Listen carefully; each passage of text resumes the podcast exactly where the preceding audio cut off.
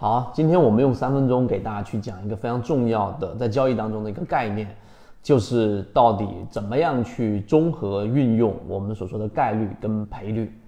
那这个话题其实非常重要，也就是说，如果你要让圈子给各位去讲，你如果拿大部分的时间投入进去在股票市场里面去交易的话，那你愿意投入什么技能啊？有些人说我要看 K 线图。有些人说我可能要去做价值研究，有些人说我要去做仓位管理，等等等等，有不同的答案。但圈子呢，如果一定要说一个答案，那我认为一定是先从概率跟赔率这个角度去理解整个市场，这是第一个我们要说的。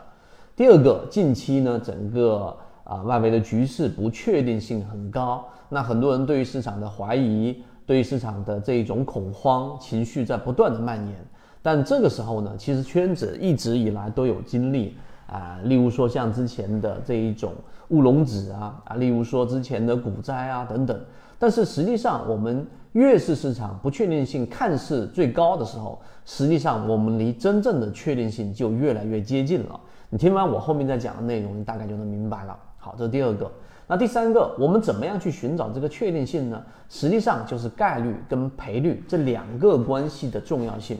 我们都听过啊，查理芒格说，巴菲特也说过类似的话，就是我们要找到那些赔率被标错的标的，我要找到这些标的，那实际上就可以下重注。这也是巴菲特跟查理芒格啊他们的这个投资当中的一个核心的关键，找到那些赔率被标注错的，那实际上成功概率又极其之大的这一种标的，然后进行这样的一个投入。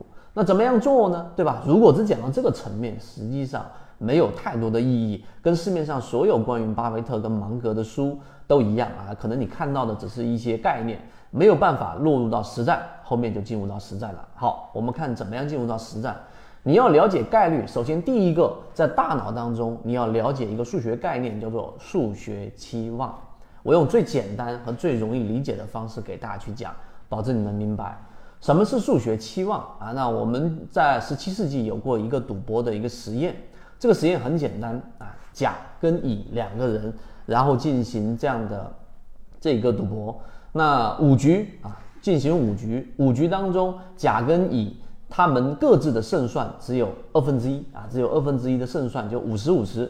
然后呢，五局当中谁先完成三局的胜利，就把十万分给他啊，十万分给他。那这个时候呢，赌局进入到了第四局，也就前面三局里面，甲赢了两局，乙赢了一局。那好，这个时候就有一个概率的问题存在了。那因为意外的情况，这个时候发生了，就是这个比赛不得不终止。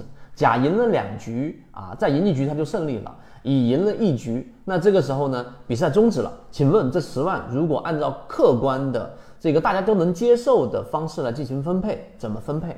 大家可以停下视频思考一下，在前面两局他已经获得了这一个胜利，后面还剩两局，第四局跟第五局，他两局都失掉，都输掉的概率只有二分之一乘以二分之一，就是我们说的四分之一，百分之二十五。所以一减掉百分之二十五，就是他剩下的这样的一个数学期望，他拿到这一个比赛的胜利的这一个成功率是数学期望是百分之七十五。那同样的乙啊，我们来看乙的这样的一个算法也非常简单，乙乙只赢了一局，所以他要在后面两局连续赢，他才有办法赢到三局把这个比赛给拿下。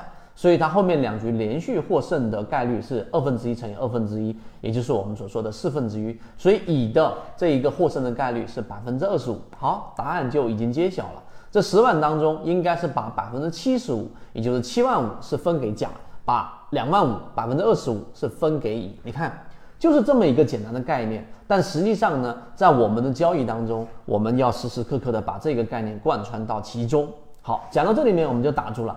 那怎么样落入到实战呢？我们先讲第一个层面，就是概率。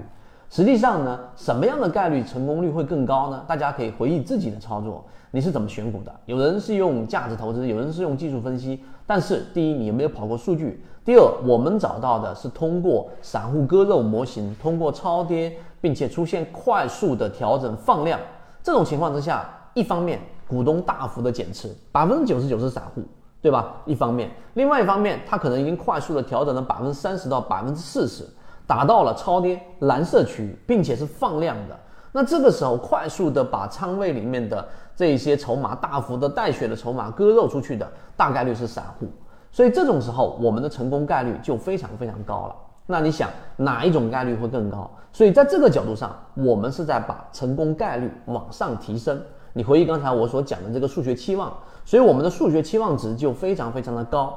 那第二点是什么呢？第二点就要研究的就是我们所说的赔率。什么是赔率啊？赔率就是在每一次赌博当中，我们以赌博啊，我们或者说以交易当中作为一个例子，你每投入一块钱，如果赢了，你可以得到三块钱，那这个赔率就是三啊，一比三嘛。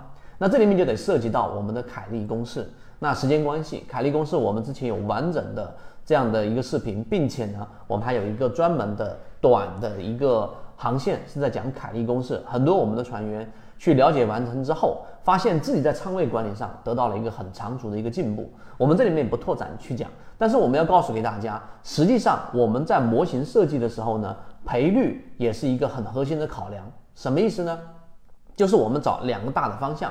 第一就是我们用左脑护城河加上游资思维笔记的这一种起爆点，非常靠近起爆点的这种核心逻辑，找到这一种已经是有比较强的护城河的标的，例如说我们之前说的华蓝，以及现在还在不断的持续上行。从二零二一年三月份我们公布出来的金鱼报二，弗莱特到现在为止还是光伏当中已经翻了一倍多的，还在持续长上行的一种标的。